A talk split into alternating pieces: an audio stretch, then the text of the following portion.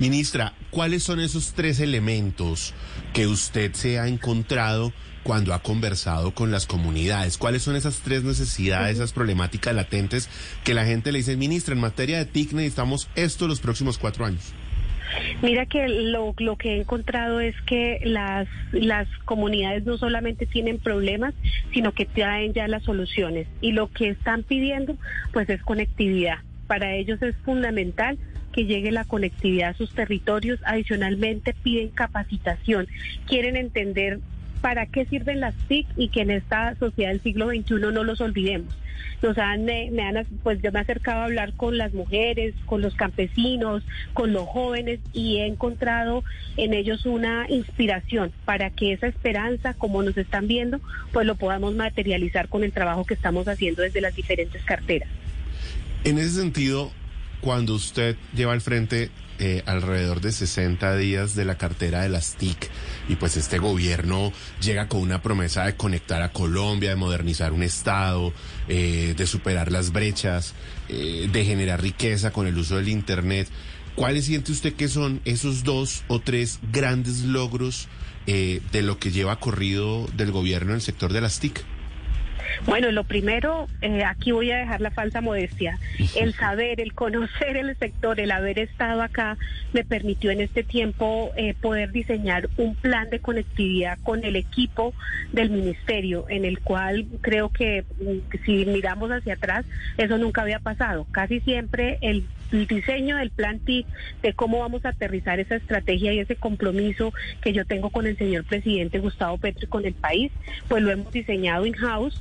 Eh, no contratamos a ninguna consultoría, lo hicimos nosotros mismos y lo que estamos haciendo ahorita es esperar y estar trabajando con la ANE muy articuladamente para definir los precios del uso del espectro de tal manera que estos sean los recursos con los que yo pueda contar para financiar ya y poder decir que yo terminé el plan de conectividad ¿Qué tengo como un gran logro en este marco? Construimos un mapa con la información disponible de dónde están los proyectos del ministerio que llevan a largo plazo, como por ejemplo la red de Azteca, el proyecto de la red de alta velocidad, los centros digitales, todo lo que hicimos fue mapear esos proyectos que hay que seguirlos eh, potencializando porque son proyectos que están a 20, 29, 20, 31, que ya tienen recursos públicos asignados y que están en su ejecución. Y adicionalmente unimos algo muy valioso que fue la eh, demanda de usuarios en donde hemos identificado lo que nos han enviado. Por ejemplo, en este tiempo yo recogí información de las alcaldías, de las gobernaciones, de proyectos focalizados. ¿Para qué? Para lograr estructurar los proyectos de conectividad en donde está la gente, en donde necesitamos llegar, porque ahí es donde vamos a lograr agregar la demanda, de tal manera que yo siempre lo he dicho, no hagamos lo que ya hemos visto en la historia y es que el proyecto dura mientras esté el gobierno y mientras haya plata de boutique.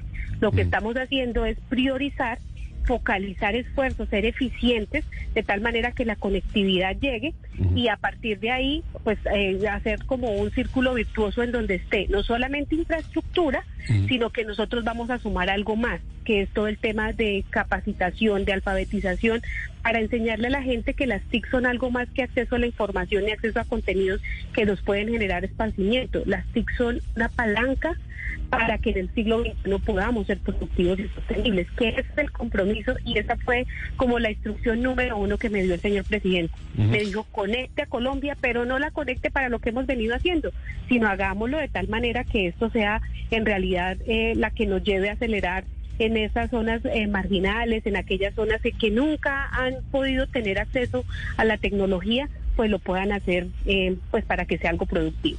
Eh, ministro, usted mencionaba hace un momento cuando iniciaba esta explicación que aquí ni se ha, dijo usted, ni se ha contratado ninguna consultoría, ni se ha hablado eh, de rebaja de porcentaje en la rebaja de tarifas del espectro. Supongo que usted lo dice porque hoy eh, circuló la noticia en la que se hablaba eh, de que posiblemente el Ministerio de las TIC estaba contratando una consultoría, mencionaban allí a un exministro de, de este mismo sector, y además se hablaba en porcentajes puntuales de rebajas a las tarifas del espectro. ¿Ello significa es que ni lo uno ni lo otro? Así es, o sea, yo no estoy haciendo ninguna jugadita, eso sí, es, se nota que no me conocen. Yo en eso soy muy estricta, muy rigurosa, eh, no, no, eso es lo bueno de este estado transparente es que ustedes pueden consultar y el ministerio está abierto para el que quiera. Ni hemos pensado en, en contratarlo, ni lo vamos a contratar. Nosotros hicimos todo este trabajo con un equipo interdisciplinario de, de, digamos, del ministerio. Adicionalmente hemos trabajado muy articuladamente con las demás entidades del sector y hemos escuchado activamente, como es una orden del señor presidente, a todos los actores. Nosotros, por iniciativa del ministerio, buscamos a los ISPs estamos yendo tras de los operadores comunitarios de Internet, estamos yendo sobre todos aquellos que tengan soluciones de conectividad para integrarlos en este gran plan y en este gran sueño de conectividad. Eh, no, no estamos, eh, digamos que dejando que esta misión o esta tarea tan importante lo defina un externo, lo estamos haciendo nosotros mismos. ¿Qué es lo que estamos esperando? Y me sorprende mucho, eh, y ahí es donde veo que hubo o que existe en esa información que se dio muchas apreciaciones que no tienen sustento. Yo he hablado del 70%, del 70% de renovación del espectro, que eso es diferente porque eso es un hecho cierto. Ahorita, entre el 2023 y 2024, es una obligación del Estado revisar, porque los operadores se les vence el espectro en esa proporción a diferente, nunca se ha dicho porque es que ese valor no existe, de que se les va a reducir en un 70%. Eso está totalmente por fuera de contexto. Ahora, ministra.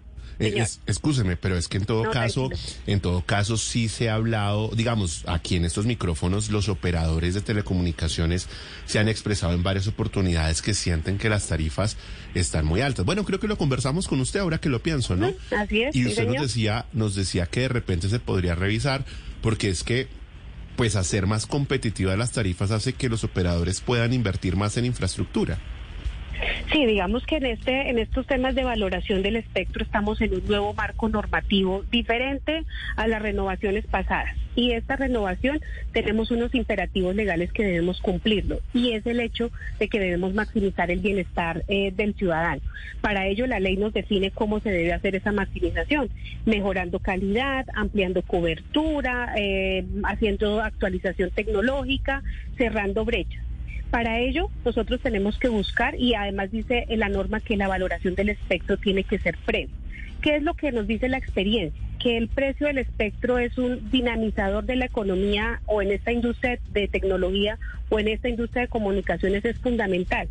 ¿Por qué? Porque hoy en día estamos ante una realidad y es que el, costo del espectro implica una serie de, de factores que hay que analizar. Primero, eh, para, para establecer sus costos tenemos que ver eh, que no solamente es el valor en dinero que se tasa, sino que también hay que tener en consideración las actualizaciones que se hacen, porque eso se, se hace en un, en un periodo de tiempo que es un pago a 20 años. También tenemos que ver eh, cómo se van a cobrar esos intereses y adicionalmente las obligaciones de ampliación de cobertura, de maximización del bienestar, todo eso debemos cuantificarlo. En esa tarea está la ANE y también estamos viendo algo muy importante que en Colombia tenemos que ser conscientes. ¿Para qué usan los colombianos el Internet?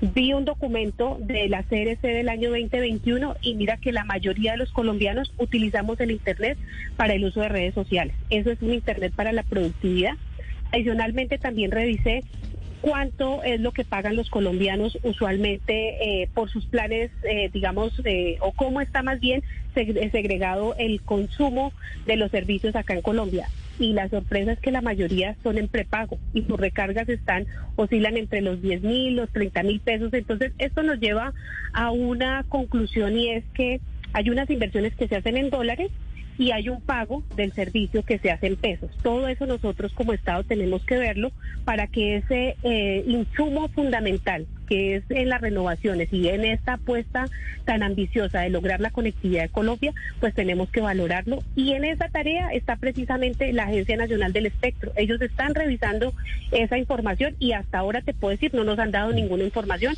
porque están en ese trabajo riguroso.